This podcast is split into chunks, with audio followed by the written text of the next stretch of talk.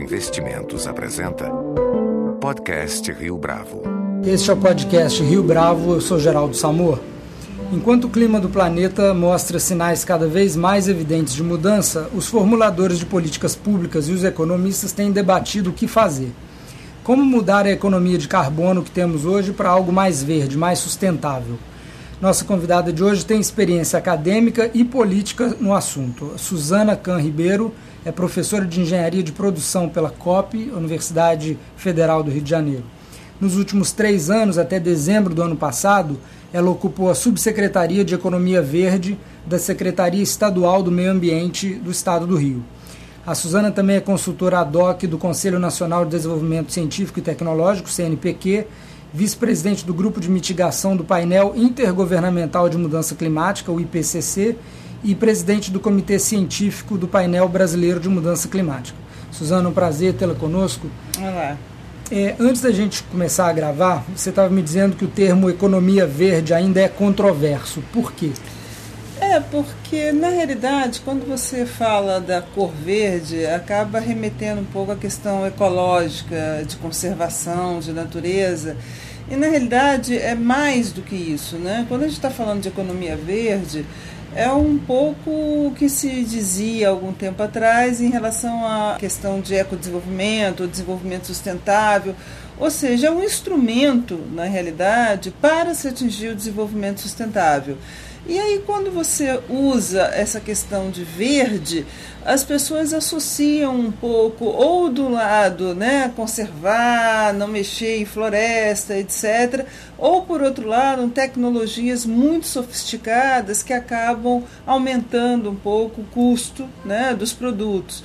Então, por parte de países em desenvolvimento, há uma certa resistência a essa questão de economia verde, porque ah, poderia nos levar a ficar refém dos países mais desenvolvidos, que têm mais tecnologias, que são tecnologias mais eficientes, portanto mais caras.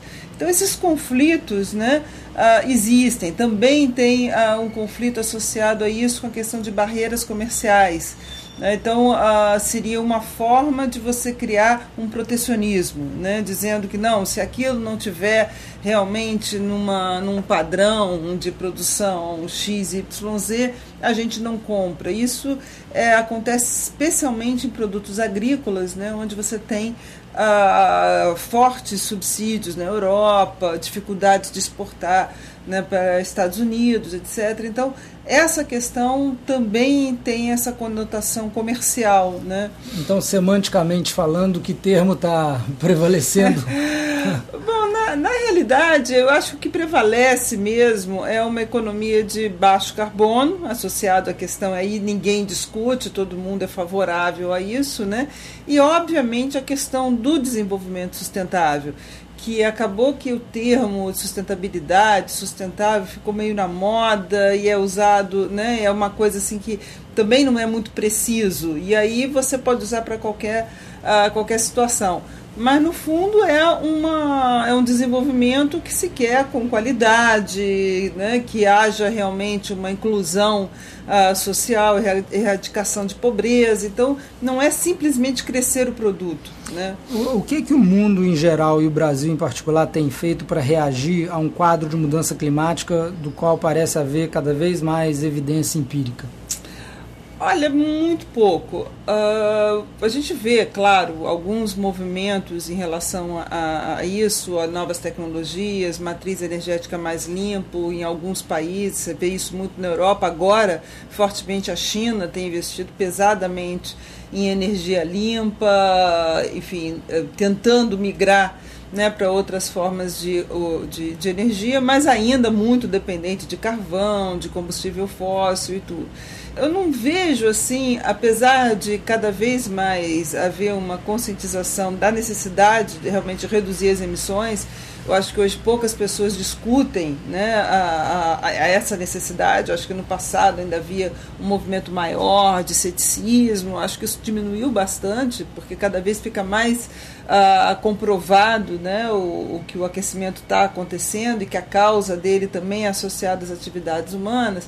Mas a, a, solução é difícil você achar porque uh, você não tem um substituto né, à altura né, de petróleo e derivados de petróleo que seja também uh, competitivo economicamente. Claro que você tem uma série de alternativas, mas elas ainda são mais caras, sobretudo quando você vê o poder né, de, do, da indústria de combustível fóssil que uh, até hoje você não consegue quebrar isso. Então, de certa forma, acho que o que está uh, postergando a gente entrar realmente numa economia de baixo carbono é a dependência grande que nós temos de combustíveis fósseis e a dificuldade de encontrar uh, um substituto.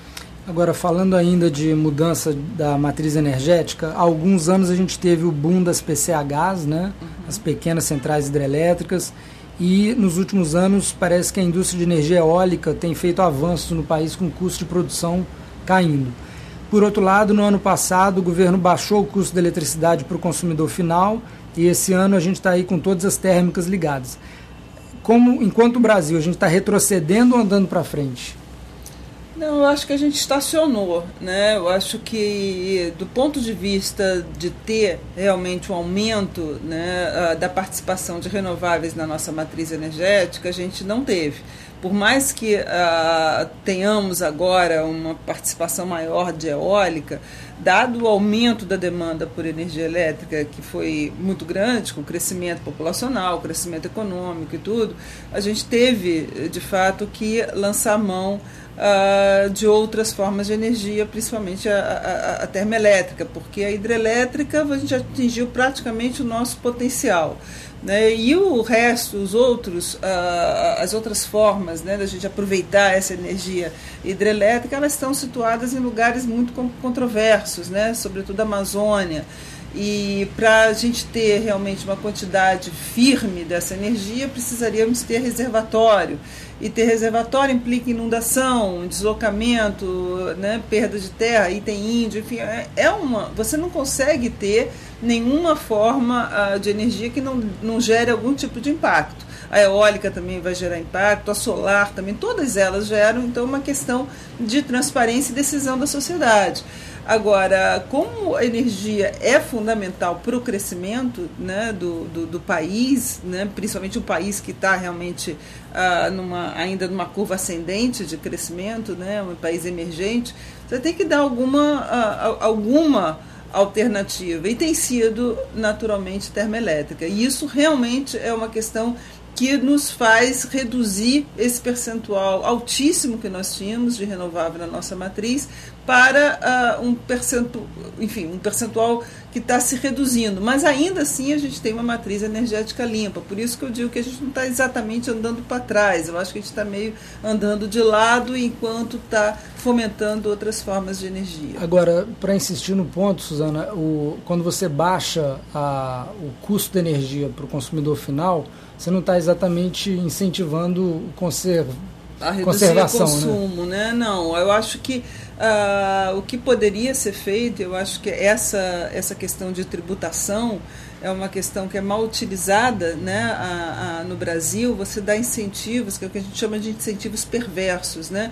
Uh, você incentiva muitas vezes a, ao consumidor ir numa direção que não é a direção que se quer. Você vê isso em caso de automóveis, a própria gasolina. A gasolina do Brasil ela é artificialmente baixa uh, porque vai ter um impacto da inflação. Mesma questão da energia elétrica. E você poderia ter, e de fato você tem classes diferenciadas, né? onde as pessoas com renda mais baixa têm um valor a pagar menor. Mas ainda assim, eu acho que nenhuma das nossas políticas de preço apontam né, para uma política mais sustentável, seja na questão da energia, seja na questão uh, de gasolina, até mesmo de veículo. Né? Você tem um IPVA do veículo uh, novo uh, muito mais caro, já que ele é em cima do valor do veículo, do que um veículo poluente, velho, que consome muito. Chega até não pagar IPVA. Dependendo da idade do veículo, você nem paga. E é um veículo que é super consumidor de gasolina ou diesel, seja lá o que for, ou até mesmo a questão das emissões. Então, você não tem incentivo para partir para uma tecnologia, para um veículo mais novo. Então, essa forma né, de lidar com tributos e incentivos, eu acho que dá sinais muito equivocados. Agora, no debate sobre economia sustentável, fala-se muito em capital natural. Explica o que é isso exatamente. Capital natural é aquele que você realmente muito, é, é, o que vai te dar sustentação a longo prazo, né? Então é o que você tem, né, dos seus recursos naturais. Alguns deles são esgotáveis, então você começa a lançar mão daquele capital, como por exemplo uma floresta, uh, seja para desmatar a floresta, você passado um determinado tempo, uh, você já não tem mais aquele capital e aí você cresceu artificialmente, sem bases de sustentação. A gente vê isso acontecer em alguns países, como a, a Indonésia, onde começou a desmatar e vender a, a madeira e agora não tem mais aquela, aquele capital. Né? Mas, mas ainda não existe uma fórmula internacional para proteja sua floresta que eu te pagarei. Não, isso é uma coisa que tem se discutido há anos, né? mas também é uma, é uma situação complicada porque tem toda uma questão de soberania. Né? Então, a, o que a gente faz com a nossa floresta, ainda mais no caso do Brasil, da questão de Amazônia e tudo, não diz respeito aos demais. Então, e, e também tem uma outra questão que não é simplesmente você manter a floresta como se fosse um parque, é você dar um uso comercial àquela floresta sem necessariamente derrubá-la. Né? Então, porque o capital natural não é só a floresta, é a água que ela também está tá, tá gerando, as chuvas no sudeste que estão vindo porque existe uma determinada floresta, porque tem a Mata Atlântica. Uh, então, essa, é, é, toda essa natureza que a gente uh, tem ela tem um valor, né? E isso é muito difícil de você quantificar, né? Muito se discute é, é uma questão de pagamento por serviços ambientais, que já existem leis a respeito disso, para você manter a margem de rios, porque o custo de você realmente tirar uh, esse, é, é, a, a natureza de onde ela está pode ser realmente um custo muito alto. Suzana, você foi subsecretária de Economia Verde aqui no estado do Rio por três anos. O que, que deu para ver de dentro da máquina pública sobre os desafios e as possibilidades de se fazer alguma mudança na direção de uma economia mais sustentável? Olha, o desafio maior é você tirar essa questão de dentro uh, uh, do, da visão estritamente ambiental. Entendeu? Eu acho que esse foi uh, meu principal desafio, que acredito até que, de certa forma, fui bem sucedida, porque acabou que vários outras, outros secretários de outras pastas começaram a, a realmente a participar de discussões, a, a enfim, a entender. É uma coisa isso, interdisciplinar. É, né? não é uma coisa, não, é, não pode estar nem no Ministério Fim, uh, nem numa, numa secretaria, é, uma, é algo que tem que ser do governo né? porque é claro que se você vai para a pasta de energia, uh, que o responsável tem está preocupado em atender a demanda de energia, em ofertar energia. Se você vai para a pasta de agricultura, é também exportar grãos ou produzir mais. Então, cada, cada um está defendendo, de fato, o seu, o seu quadrado, o seu domínio. Cabe ao governo realmente orientar e editar um pouco como um maestro, né? Ah, ah, essas regras. Então, eu acho que isso é uma coisa que precisa ser modificado, porque o que a gente está falando não é simplesmente de proteção ah, de uma área, de uma floresta ou de um rio, ah, enfim, ou de determinados animais, como se normalmente costuma ver a questão ambiental. É muito mais a questão de desenvolvimento, é uma estratégia de desenvolvimento, portanto, passa por todos os setores. Né? Tem, tem é, que estados brasileiros têm subsecretarias de economia verde ou algo equivalente nesse momento? Não não tem. O único que tem realmente é o estado do Rio de Janeiro, né, que até foi muito. Uh, uh, isso aconteceu até por conta da Rio Mais 20, né, que foi aqui no Rio de Janeiro, então houve toda né, uma, uh, um interesse em torno do tema, porque normalmente esse assunto está na esfera ambiental, e na esfera ambiental a, a, a visão não é do desenvolvimento né, é um pouco de proteção, é mais de proteção do que de fomento. E quando a gente está falando de desenvolvimento sustentável, economia verde, é fomento, é um instrumento para se desenvolver. É, Suzana, é, para terminar, como é que é possível, em termos práticos, esverdear uh, um PIB de um estado ou de um país?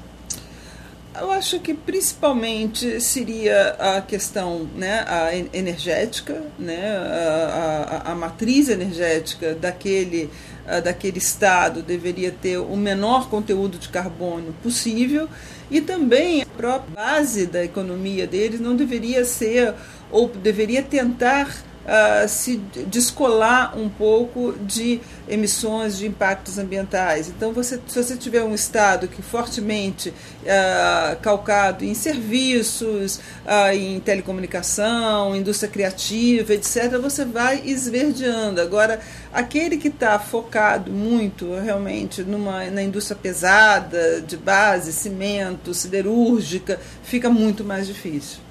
Suzana, quais as grandes iniciativas de sucesso no país que apontam para a possibilidade de uma economia de baixo carbono? Por exemplo, os níveis de reciclagem de lixo, isso é relevante? Ah, é, é relevante, sim. E o, a questão de reciclagem, no caso do Brasil, a gente está tão atrasado que qualquer mudançazinha já vai fazer um, uma diferença, já é um aumento considerável, porque a gente está muito atrasado nessa questão uh, de reciclagem.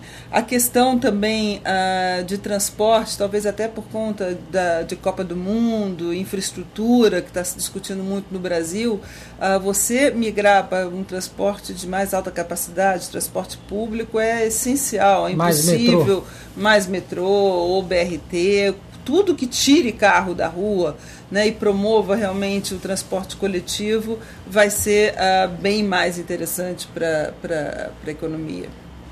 Suzana Can Ribeiro, muito obrigado pela sua participação. Com edição de Flávio Duarte, produção gráfica de Leonardo Testa, esse foi mais um podcast Rio Bravo. Você pode comentar essa entrevista no SoundCloud, no iTunes ou no Facebook da Rio Bravo.